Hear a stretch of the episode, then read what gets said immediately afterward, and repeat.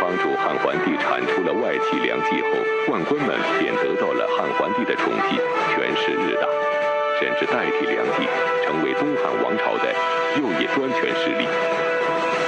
然而可怕的是，宦官势力比梁冀更为腐朽。那么这些把持朝政的宦官究竟做了些什么？他们最后的结局又将如何呢？请继续关注《东汉》第二十七集《踞狼来》。中国啊有一句民谚啊，叫做这个“否极泰来”，意思就是说啊，这你这个坏运气到了头，好运就该来了。这句话呢，对个人、对组织，当然了，对一个国家都适用。东汉王朝，咱们上边前面讲啊，在跋扈将军梁冀专权的那些年，情况那是相当的糟糕，政治黑暗，民不聊生。后来以外藩身份承继大统的刘志啊，对梁氏非常不满，所以在厕所里边跟自己的亲信宦官们召开了一次政治局常委会议，定下铲除梁氏的计划。随后，梁氏及其党羽被除掉啊。那么东汉王朝除掉了这个姓梁的，匹过去了，太能来吗？按说汉桓帝在除掉梁氏之后，还是做了些好事了啊，把梁氏的财产啊全都上交国库，国家就有钱了，减收当年全国租税的一半，并且呢把梁冀的园林分给平民耕种，这样一来就让老百姓享受到了锄奸的红利。而且这个梁氏集团把持朝政，一家公卿好几十个人，这些人被扫除掉之后，位子就空了啊。人事上呢，也需要这个重新安排啊。桓帝为了表现出自己一扫积弊啊，下诏寻找名臣李固的后裔。想当初李固被罢官之后，自知不免要遭大祸。就把三个儿子都送回了故乡。当时他最小的儿子李谢只有十三岁。李固的女儿李文姬看到两位哥哥从京都洛阳来，了解了事情的这个本末之后，非常发愁，说：“咱们李家呀，看来要灭亡了啊！咱家自祖父以来积德修仁，怎么会落得如此下场？不应该这样。”所以呢，他就跟两位哥哥呢商议啊，说要把三弟藏匿起来，然后传出消息，对外放风说李谢已回到了京都洛阳，那大家也都相信了。不久，果然大祸临头，李固遇害，然后这个官府呢逮捕了李固的大儿子、二儿子，俩儿子也都死在了狱中。李家老三不见了啊，因为他根本就不在洛阳嘛，所以没找着。李文基亲自拜托父亲的学生王成，说：“您为先父坚持正义，有古人的气节。而今我把六尺孤儿托付给您，李家是存是灭，就在您身上了啊！因为李文基不能抚养自己的弟弟啊，要找首先上他们家来找嘛。所以王成就带着李谢乘船南下，进入徐州境内。”李谢改名换姓，在一家酒店里啊打工。王成呢在街上给人算卦，俩人假装不认识，只是在暗地里偷偷来往，一直就过了十多年。直到梁冀被杀，李谢才把自己的身世告诉了酒店老板。酒店老板大惊：“哎呦，感情我这儿这打工仔，原来是这个忠良之后，是有来头的。”立刻备下车马和丰厚礼物，要送李谢回乡。李谢坚决不肯接受啊！自己回到了故乡，为他的父亲追捕扶桑。姐弟相见，抱头痛哭。旁观的人也无不为之感动啊！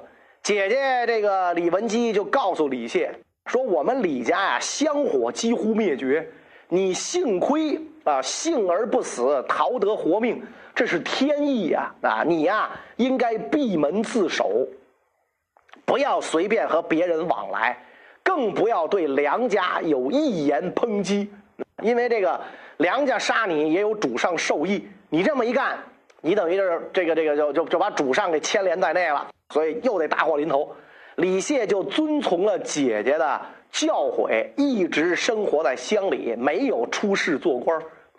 但是不管怎么讲，桓帝这一招算是对李固这些忠臣的肯定啊，使这些忠臣沉冤得雪，收买人心。当时汉桓帝不仅为忠臣洗冤，还大力处罚贪官，征召贤士入朝，但他的作为并没有获得世人的积极响应，许多有才之人依然选择隐退，不愿为官，这又是为什么呢？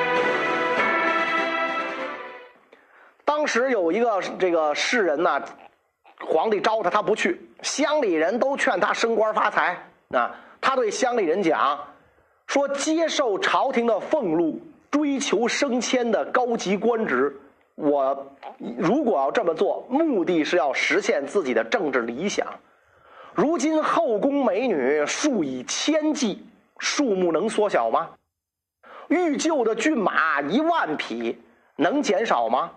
皇帝左右的权贵豪门能排除吗？大家都说不能，所以这个世人说：“你看，那么让我活着去应聘，死后再被送回来，有什么好处呢？对吧？就我去当官，我能让皇上缩减后宫美女的数目吗？能减少御马的数目吗？能排除权贵豪门吗？都不能。那李固就是我的下场。我到这儿当官，最后也就落一个暴尸。”荒野回来，所以隐居不出。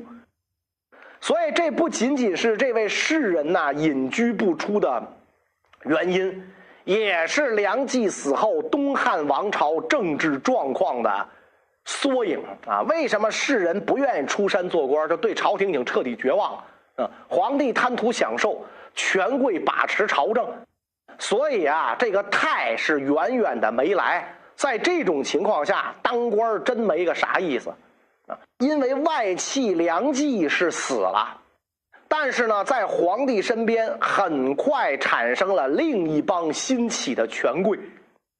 这个东汉就是这样，一家外戚倒下去，另一家外戚站起来。这个长江后浪催前浪。前浪死在沙滩上，黄河之水天上来，滔滔不绝。除掉梁冀之后，这个桓帝立邓贵人为皇后啊。那么这个邓贵人做了这个皇后之后，那邓贵人的父亲啊被追追赠车骑将军，封安阳侯；母亲封昆阳君。侄儿都被封为列侯，那所以邓氏家族很多人被任命为郎将，赏赐数以亿计啊。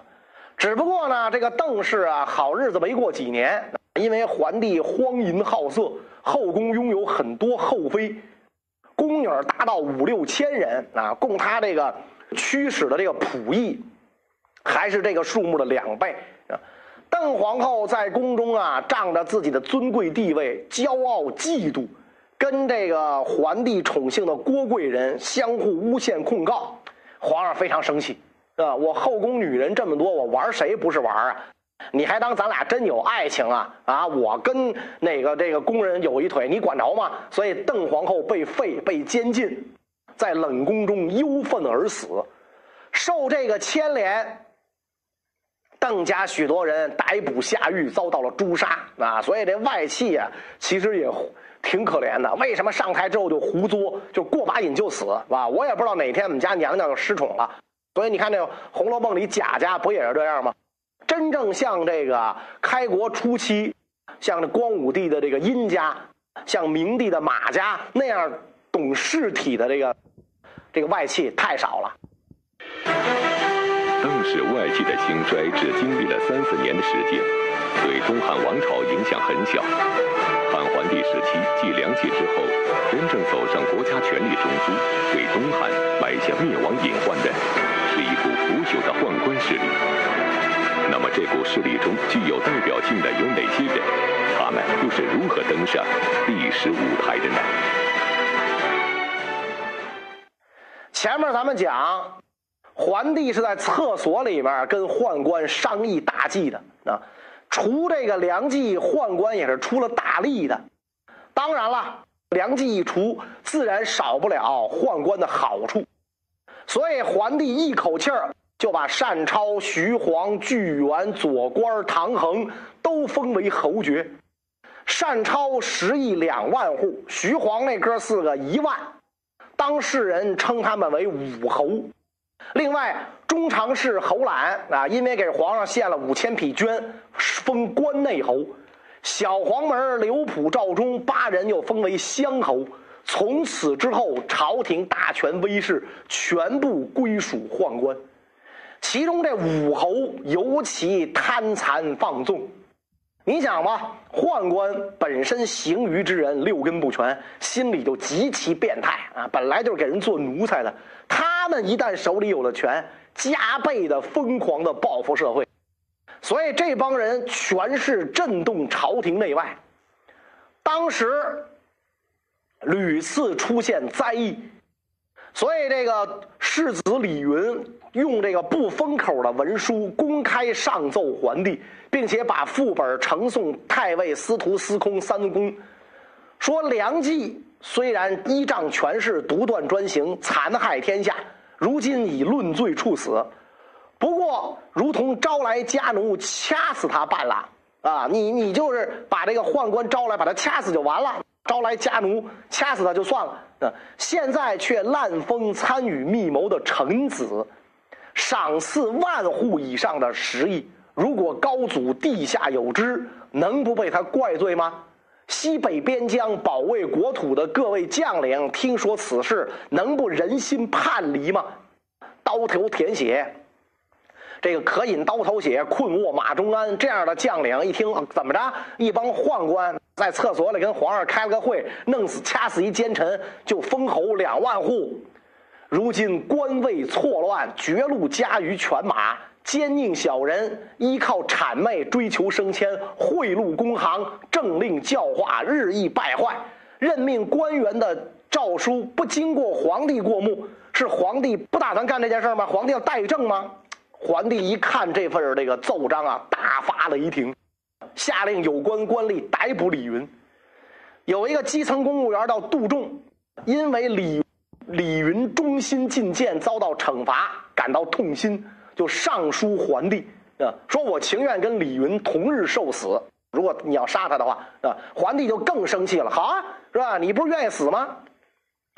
中国这个三条腿的鸡找不着，两条腿的人多的是，有你一个不多，没你也不少。于是下令将杜仲、李云一道交廷尉审理。朝中的正直大臣陈蕃、杨炳赶紧上书请求赦免李云。皇帝十分愤恨啊！谁上书求情，降职的降职，赶回家的赶回家，给我把这身官袍脱了。最后，李云、杜仲都死在了狱中。从此，皇帝左右的宦官和亲信更加骄纵横行。宦官单超的儿子单匡担任济阴郡太守，仗势贪污放纵。兖州刺史第五种就派人调查审问。刺史是管郡守吗？查出了赃款五六千万钱，第五种立刻上奏告发单匡，并且弹劾单超。单匡一看啊，自己要被双规了，着急了，就派刺客行刺调查人员啊。当然了，这个刺客呀，行刺失败。行刺失败，这个被囚禁在洛阳的监狱里。单匡害怕河南尹杨炳这个人是正是这个正直大臣，追究这件事的来龙去脉，就密令刺客越狱逃跑。结果这刺客逃走了之后，单匡一点事儿没有，反而是这个刺史第五种派去调查的这个人员被论罪处理了。武侯当中，这个单超死的比较早。他死了之后，这个皇帝念他的这个恩呢，啊，觉得他是这个除梁冀出力最大的，赏赐给御用的棺木御医啊。下葬的时候，调发五营骑兵，由将作大将督帅为他兴建坟墓。就这待遇啊，一般王公大臣都没有啊。剩下四侯就更加骄横跋扈。老百姓流传着一句刻画他们形象的歌谣，说：“左回天巨独坐，徐卧虎堂两堕。”说这姓左的有回天之力啊，巨猿是唯我独尊，徐晃威风如卧虎，唐衡势力像大禹。这几家宦官也是竞相修建宅邸，追求豪华奢侈，仆从都乘坐牛车，有骑马卫士跟随。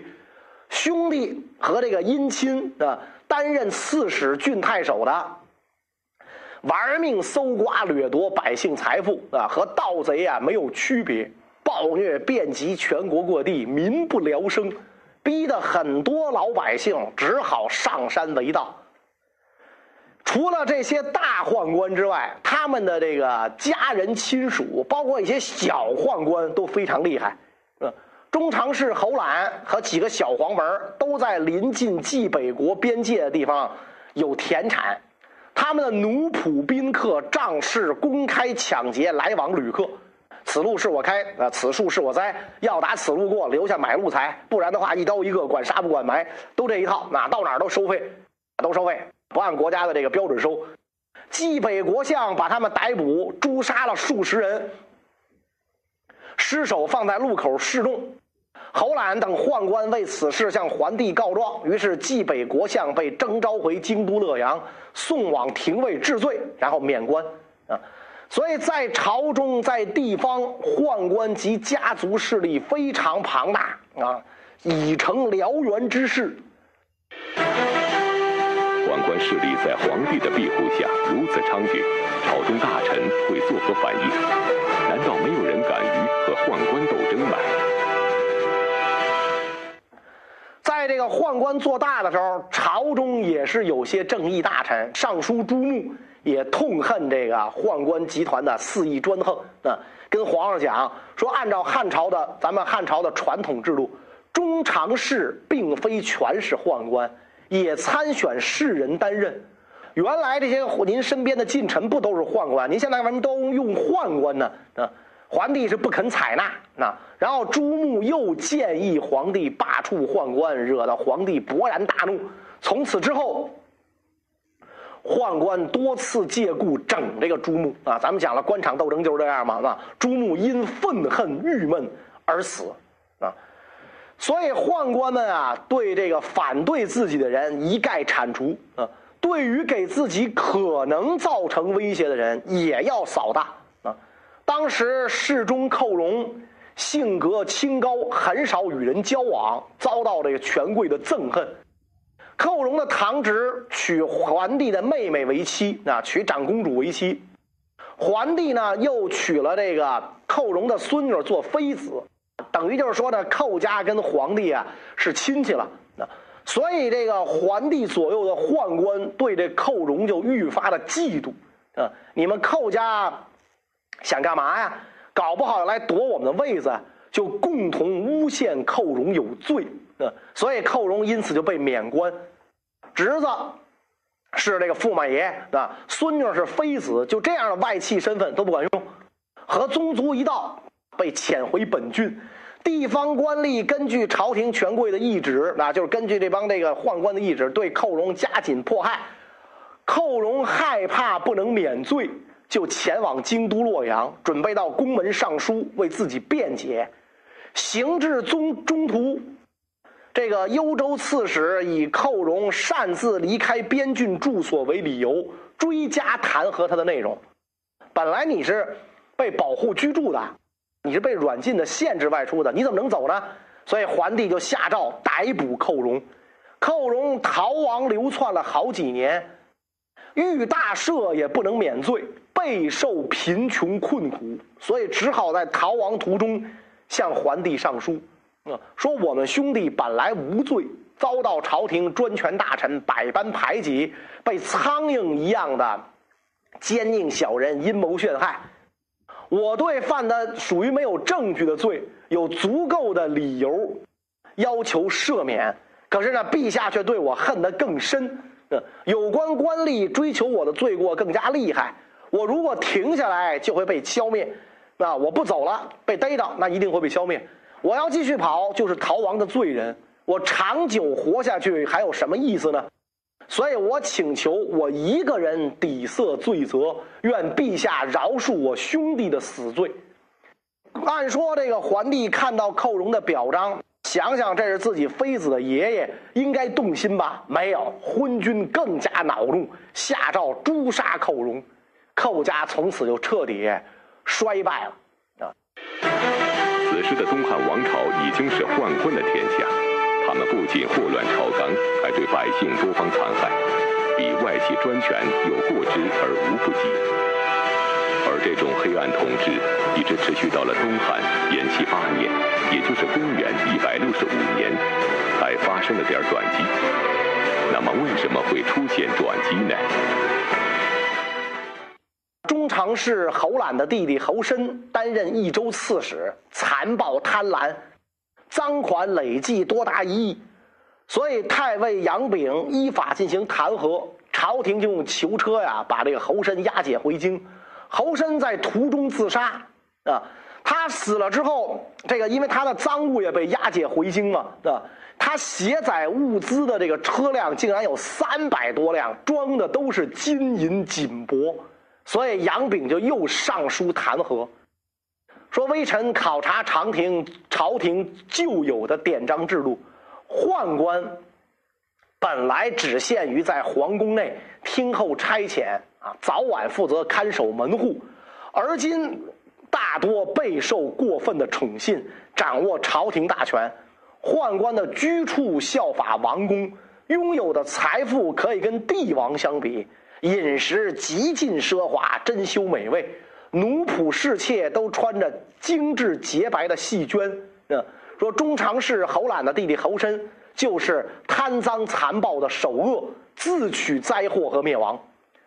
侯览深知罪恶深重，一定会自感疑惧不安，所以微臣愚昧的认为，不应该把侯览再放在陛下左右。侯览应该被急速斥退，投到豺狼虎豹群中。啊，像这样的人，不能施行恩德宽恕罪行，请求免除官职，递解回本郡。这道奏章一呈上，大臣纷纷响应。要求铲除这几个宦官，人民群众呼声高涨，桓帝迫不得已把侯览免职，然后司隶校尉趁机弹劾左官的罪恶，以及左官的哥哥向州郡官府请托搜刮财货、作奸犯科、宾客放纵、侵犯官吏和百姓，这俩人最后就只好自杀了。那接着，司隶校尉又弹劾中常侍巨源的哥哥，说他这个。贪赃枉法，所以桓帝下令把他哥哥召回京都洛阳，送到廷尉治罪。巨源也主动到廷尉认罪，并且呢上交了东武侯的印信。桓帝下令将这个巨源贬为都乡侯，然后单超、徐晃、唐衡的封爵，这个也相继啊都被这个这个贬了。啊，他们因为单超已经死了，徐桓、唐衡。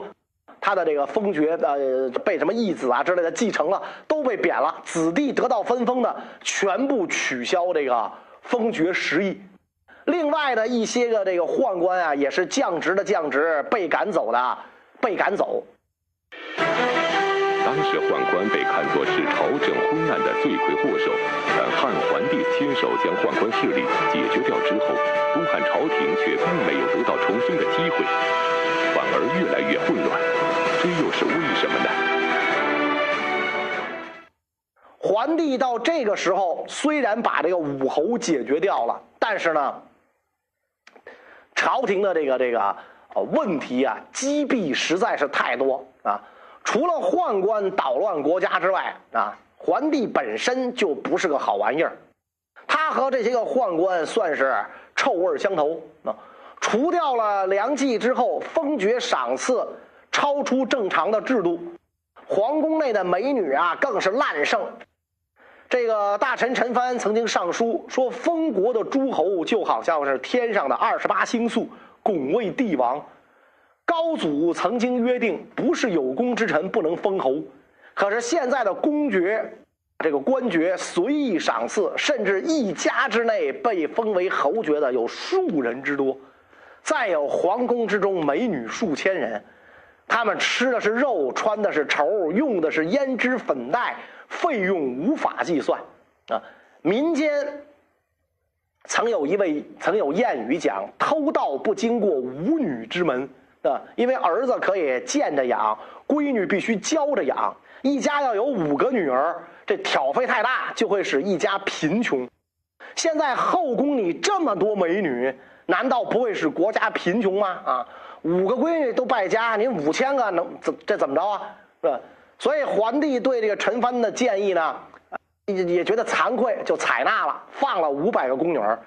但是咱们讲啊。他后宫五千个宫女儿，放了五百个，实在是啊微不足道，做了一个这个意思而已，那就把这五百个人给放出去了，啊！而且呢，他大部分时间啊不理朝政啊，还爱玩啊，爱玩所以这个人呢，其实并不昏君跟暴君是有区别的，啊，昏君暴君都会遭致亡国啊，但是昏和暴。还是有区别的啊，昏暴加一块儿的，那就更完蛋了啊！你比如说秦始皇，他算是个暴君；秦二世就是个地道的昏君。桓帝这个人呢，不是暴，那但是呢，他很昏，所以他经常干这些个出格的事儿。可能也是因为他登基的时候呢，没有受过良好的帝王的这个预备训练，没没有这个受过这个帝王的训练，就被立为皇帝了。然后一直又是被外戚宦官交替掌权，他曾经有一次语气和缓的问底下一个大臣：“哎，说你跟我说实话，是吧？朕算一个什么样的君主啊？”然后这个大臣就说了：“啊，说在咱们大汉的这个呃皇帝当中啊，您算个中等。”皇帝说：“为什么呀？我怎么能算中等啊？为什么我不上也不下呀？”这个大臣讲了。说尚书令陈蕃管事儿的时候，国家就得到治理啊；中常侍黄门参与政事的时候，国家就混乱。所以讲啊，您是一张白纸，可以抹上任意的图画，可以忠臣辅佐陛下，您就能为善；奸臣辅佐，您就会作恶。所以关键看您身边有什么样的人来辅佐，那人才好坏是国家兴衰的重点。嗯，皇帝一听，哎，说你你说的还真对，说过去这个有大臣在朝廷上折断栏杆强建城地，就是这个。西汉的时候啊，在这个这个这折断栏杆，急的去强建成帝，啊，就是因为成帝不听这个进谏啊。而今你当面指责朕的过失啊，朕知道自己缺点了啊。从今以后，我一定要亲贤臣，远小人。但是皇上这种赌咒发誓跟放屁一样，没用，说过就过了。虽然没有处分这个大臣，但是呢，说的也不算数啊。延禧八年，武侯被处理了。按说，在这个不算很残暴的皇帝好手下，正直人士的好日子啊就应该来了。可惜呀，时间不长，东汉王朝却又发生了一起持续数年的针对世人的政治迫害事件，让整个国家更加混乱。啊，这个事件是什么事儿呢？关于这个问题呢，我们下一讲再讲。谢谢大家。